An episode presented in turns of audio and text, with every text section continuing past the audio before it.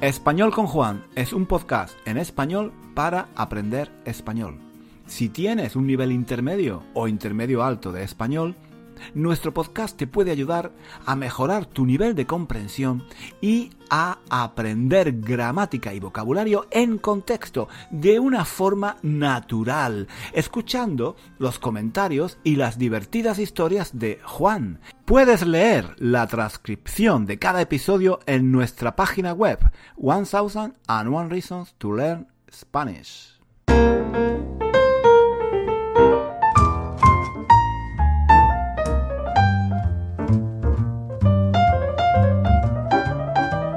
Chicos, ¿qué tal? Eh, ¿Cómo va la semana? ¿Qué tal va todo? Espero que todo... Subjuntivo. Espero que todo vaya bien. hoy... Mm, hoy os quería hablar de un par de momentos, un par de momentos que viví de niño y que se me han quedado grabados en, la memoria. No entiendo muy bien por qué, porque em, son recuerdos bastante mm, simples, nada, nada espectacular. Un par de, un par de anécdotas muy, muy sencillas, casi, casi intrascendentes, intrascendentes, casi, casi, casi intrascendentes, podríamos decir. Pero que, de, de alguna forma, no sé, recuerdo, recuerdo con cierta tristeza. En fin, supongo, supongo que, supongo que podría ir a un, a un psicoanalista y contárselo a ver, a ver qué interpretación me hace, qué traumas escondidos descubre pero mm, la verdad es que ir, ir, al, ir al psicoanalista cuesta un ojo de la cara, cuesta un ojo de la cara. Los psicólogos se han puesto, los psicólogos se han puesto por las nubes. Mm, así que he pensado que mm, es, es mucho mejor. es mucho mejor si me desahogo con vosotros. Así, así matamos dos pájaros de un tiro, ¿no? Yo, yo me autoanalizo un poco, me autoanalizo un poco, y vosotros, vosotros practicáis, vosotros practicáis un, poco vuestro español. Porque en la historia que voy a contar, como siempre hago, voy a usar un montón, un montón de expresiones clave eh, del español, de expresiones que se usan con mucha frecuencia y que conviene conviene mm, repasar mm, de vez en cuando. ¿De acuerdo? Eh, pues venga, venga, vamos al lío, vamos al lío, manos, manos a la obra, manos a la obra. Recuerdo que mm, estábamos en clase, estábamos en clase de la señorita Pepi, la señorita Pepi. Yo debía de tener unos 10 años, creo, 9 o 10 años estaba sentado en una de las últimas eh, filas. detrás de mí se sentaba solo, como siempre, Juanjo. Juanjo era... Mm, ¿Cómo lo podría decir? Un niño, un niño un poco raro. Era un niño un poco raro. A nosotros por lo menos nos parecía raro. No hablaba con nadie, se sentaba siempre solo en la última fila se sentaba solo porque ningún niño quería sentarse con él. Y porque él tampoco quería sentarse con, nosotros. Em, era un niño. Era un niño raro. Diferente. Diferente. Yo, yo creo que nos daba a todos un poco, un poco de miedo. No venía mucho a la escuela y cuando venía no jugaba con nosotros, no hablaba, no se juntaba con nadie.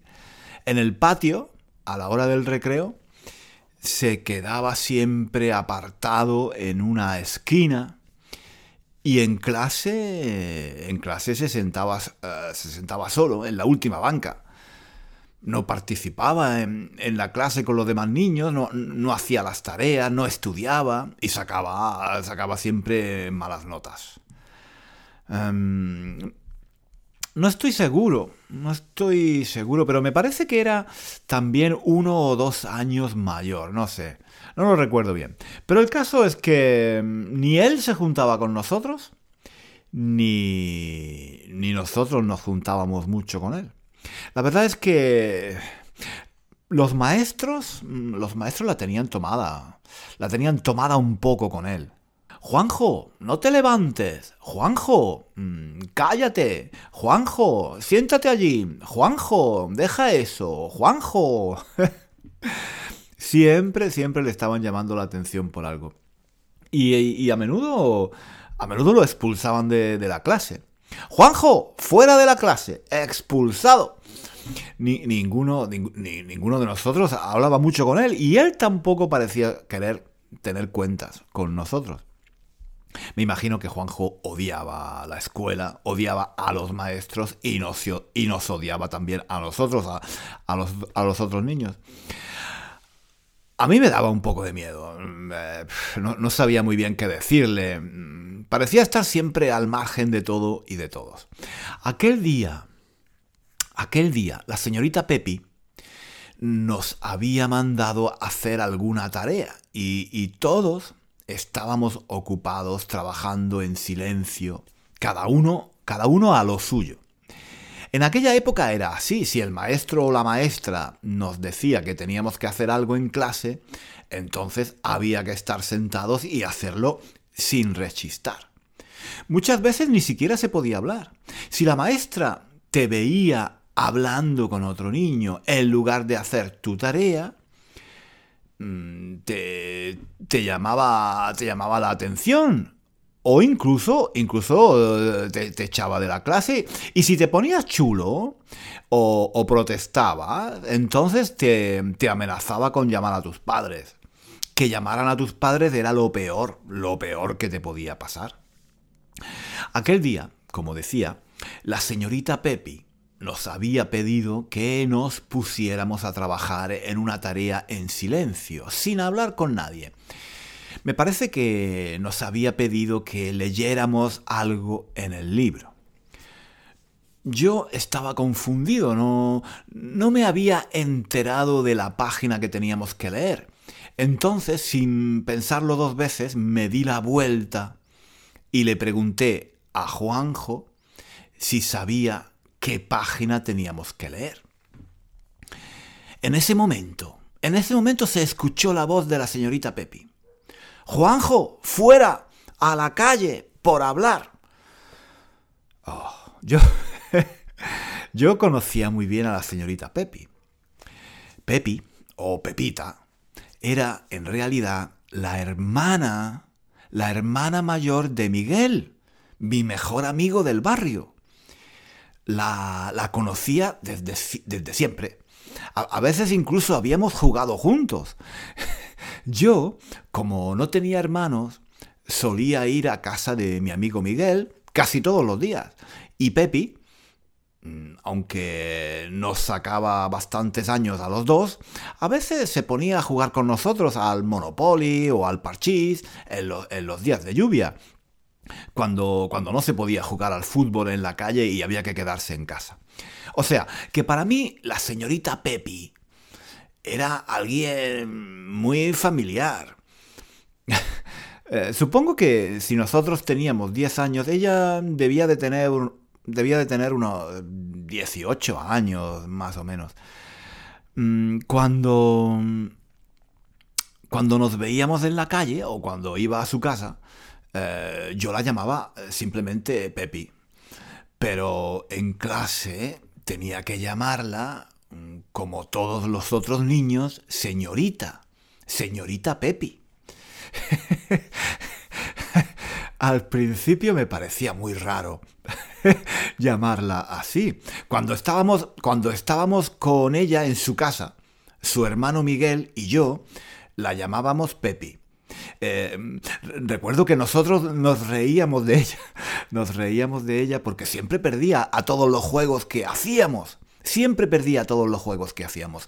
Al Monopoly, al Parchís. Se, le daban fatal todos, todos los juegos de mesa. Pero a ella no le importaba que, le tomáramos el pelo y, se reía con nosotros. A veces cuando, cuando perdía mm, al Monopoly, fingía enfadarse con nosotros, pero luego mm, nos hacía cosquillas y acabábamos los tres, acabábamos los tres tirados por el suelo riéndonos a carcajadas. Pero un año, un año a principios de curso, en septiembre, Pepi empezó a trabajar de maestra en la escuela del barrio donde íbamos Miguel y yo. la, hermana mayor de Miguel, eh, mi mejor amigo, aquella chica a la que conocía desde hacía tanto tiempo y que a veces se ponía a jugar con nosotros al parchís los días de lluvia, era de repente la maestra. ya ya no, no la podía seguir llamando simplemente Pepi, ahora había que llamarla señorita Pepi y hacer, hacer lo que ella decía. Mm, recuerdo que al principio Miguel y yo mm, no, no nos la tomábamos en serio, sobre todo él, que era su hermana. Los primeros días a mí me costaba mucho llamarla señorita y la llamaba Pepi.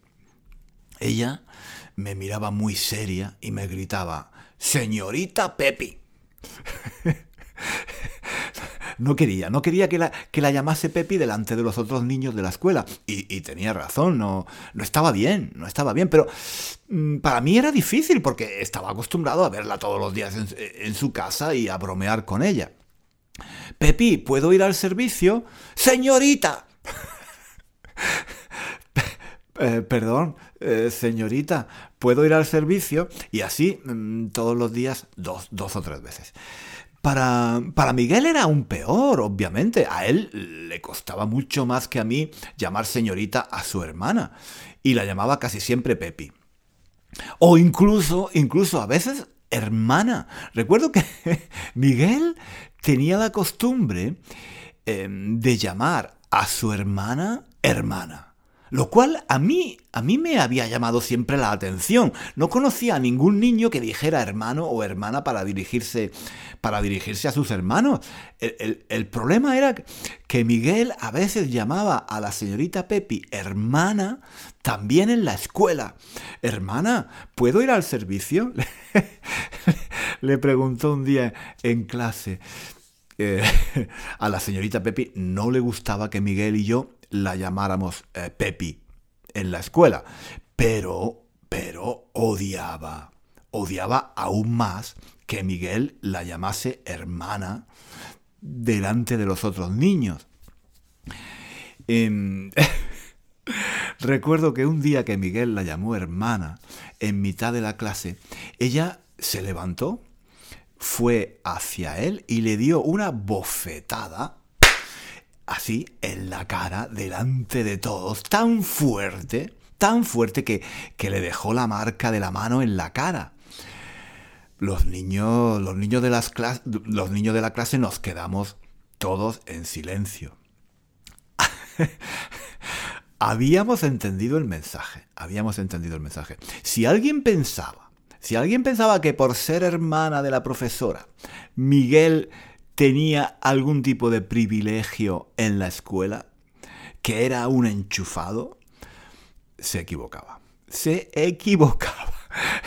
en aquella época, en aquella época algunos profesores todavía pegaban a los niños en la escuela, pero la, la mayoría ya no. La mayoría ya no. Y por eso, por eso nos quedamos todos estupefactos, con la boca abierta. No nos esperábamos algo así de la señorita Pepi. Pero de todas formas, de todas formas, a pesar de aquella bofetada, no creo que los niños de la clase tuvieran miedo de ella. Eh, sabían que le había dado aquella bofetada a Miguel por ser su hermano, ¿no? No por ser la profesora. Los otros niños se sentían a salvo. Era una cuestión, era una cuestión de familia. En mi caso, en mi caso era un poco diferente mm, no estaba tan seguro, no estaba tan seguro de que la señorita Pepi no fuera capaz de darme una bofetada a mí también si continuaba llamándola Pepi en clase. al, fin y al cabo yo era el, amigo favorito de, su hermano. Es como... Es que em, como mi casa estaba a dos pasos de la suya, pues Miguel y yo estábamos siempre juntos. Jugábamos al fútbol juntos, íbamos al cine juntos, estudiábamos juntos y a menudo, a menudo comía con él y con su familia. Era normal, era normal. Yo era hijo único. Yo era hijo único. Y Miguel solo tenía una hermana, Pepi, que era mucho más mayor que él. Así que eh, los dos éramos un poco como hermanos. En fin, lo que quiero decir es que Pepi me conocía desde siempre y me trataba casi con la misma familiaridad con la que trataba a su hermano. Y, por eso pensaba que si, si Pepi era capaz de darle una bofetada a su hermano en medio de la clase, entonces quizá, quizá también podría acabar dándome una a mí también. Total, que yo desde aquel día, desde, desde aquel día, por si las moscas, por si las moscas, puse mucha atención para llamarla siempre señorita o señorita Pepi cuando estábamos en la escuela. No quería que se enfadara conmigo. Bueno, el caso es que aquel día, cuando yo me di la vuelta para preguntarle a Juanjo cuál era la página del libro que teníamos que leer, la señorita Pepi nos escuchó hablar, nos escuchó hablar, pero se confundió y pensó que era él, Juanjo, el que estaba hablando, no yo. Y lo echó de la clase. Juanjo, fuera de la clase, por hablar, le dijo. Mm, no era, no era, no era la primera vez. A, Juanjo los maestros lo expulsaban de la clase cada dos por tres, por una razón o por otra. Pasaba más tiempo em, fuera que dentro.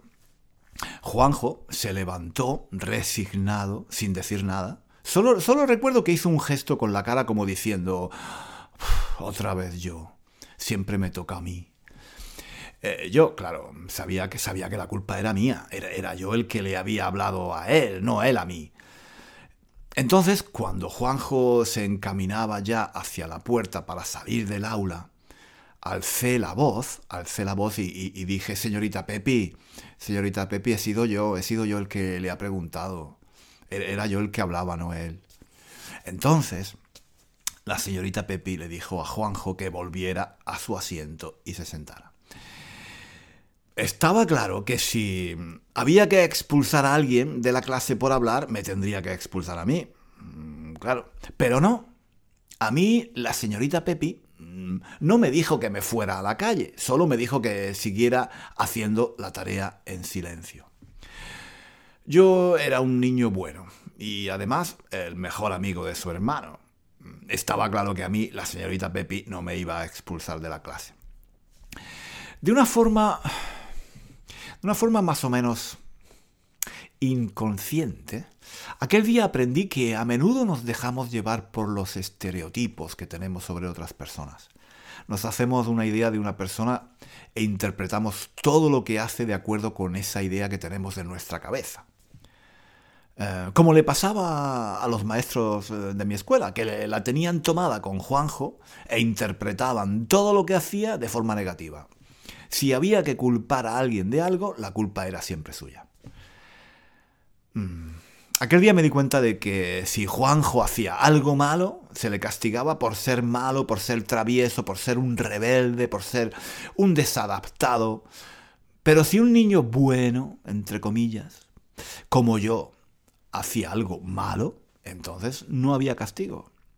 Yo pertenecía al grupo de los niños buenos, de los niños normales, de los niños adaptados. Juanjo pertenecía al grupo de los niños malos, de los niños rebeldes, de los niños desadaptados. Y la gente, la gente no quería cuentas con alguien así. Los, profesores tampoco.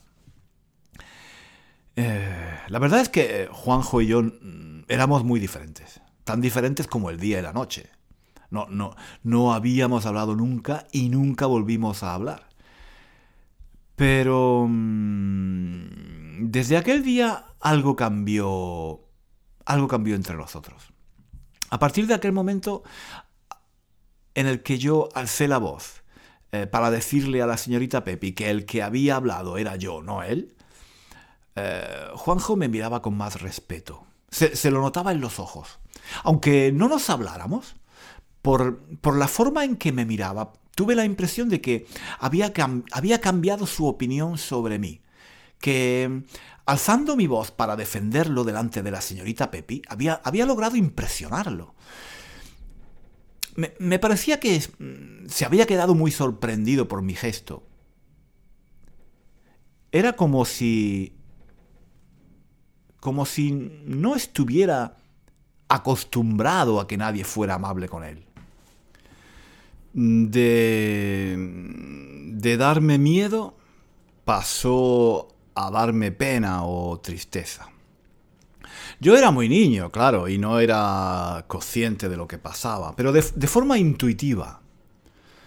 De forma intuitiva me, me di cuenta de que en realidad Juanjo no era un niño peligroso, sino alguien con falta de cariño, con falta de amor, alguien que probablemente no estaba acostumbrado a que mm, lo quisieran ni, a que, ni a que lo trataran de forma amable. Por eso se había quedado tan impresionado cuando yo alcé la voz para, para defenderlo. Aunque no nos volvimos a hablar el resto del año, recuerdo que cada vez que nos cruzábamos en el patio del colegio, por un pasillo de la escuela o en clase, nos mirábamos en silencio y sin decirnos nada de alguna forma nos entendíamos.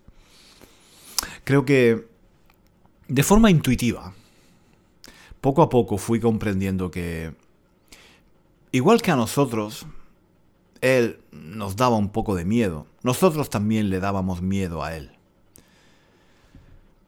Aquel año Juanjo dejó la escuela y, no, no volvió más. En aquella época era normal, muchos padres de clase baja, pobres, que no contaban con muchos medios, sacaban a sus hijos de la escuela para ponerlos a trabajar cuando todavía eran muy niños. Me imagino que eso fue lo que le pasó a Juanjo que sus padres o quien fuera lo sacó del colegio. Total, eh, el niño no, no parecía valer para estudiar. El caso es que al año siguiente ya no volvimos a verlo en la escuela y nadie nadie parecía echarlo de menos. El único que lo recordaba era yo. Y, y lo que más recordaba eran sus ojos tristes. No lo volví a ver hasta varios años más tarde cuando, cuando yo ya iba al instituto. Yo debía de tener unos 15 o 16 años. Lo vi en la calle. Em, mientras esperaba que el semáforo se pusiera verde para cruzar, de repente giré la cabeza y lo vi a mi lado. Em, Juanjo llevaba en, en la mano unos décimos de lotería se había hecho vendedor ambulante de lotería.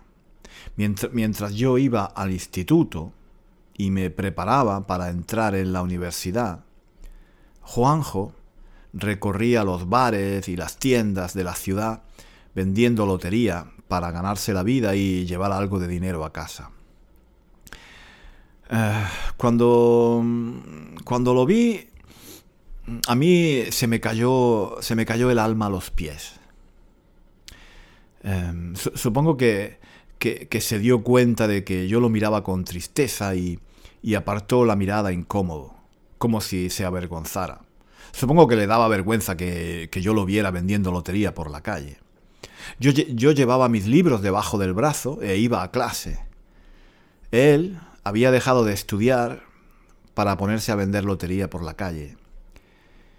Mm, me sentí fatal, me sentí fatal.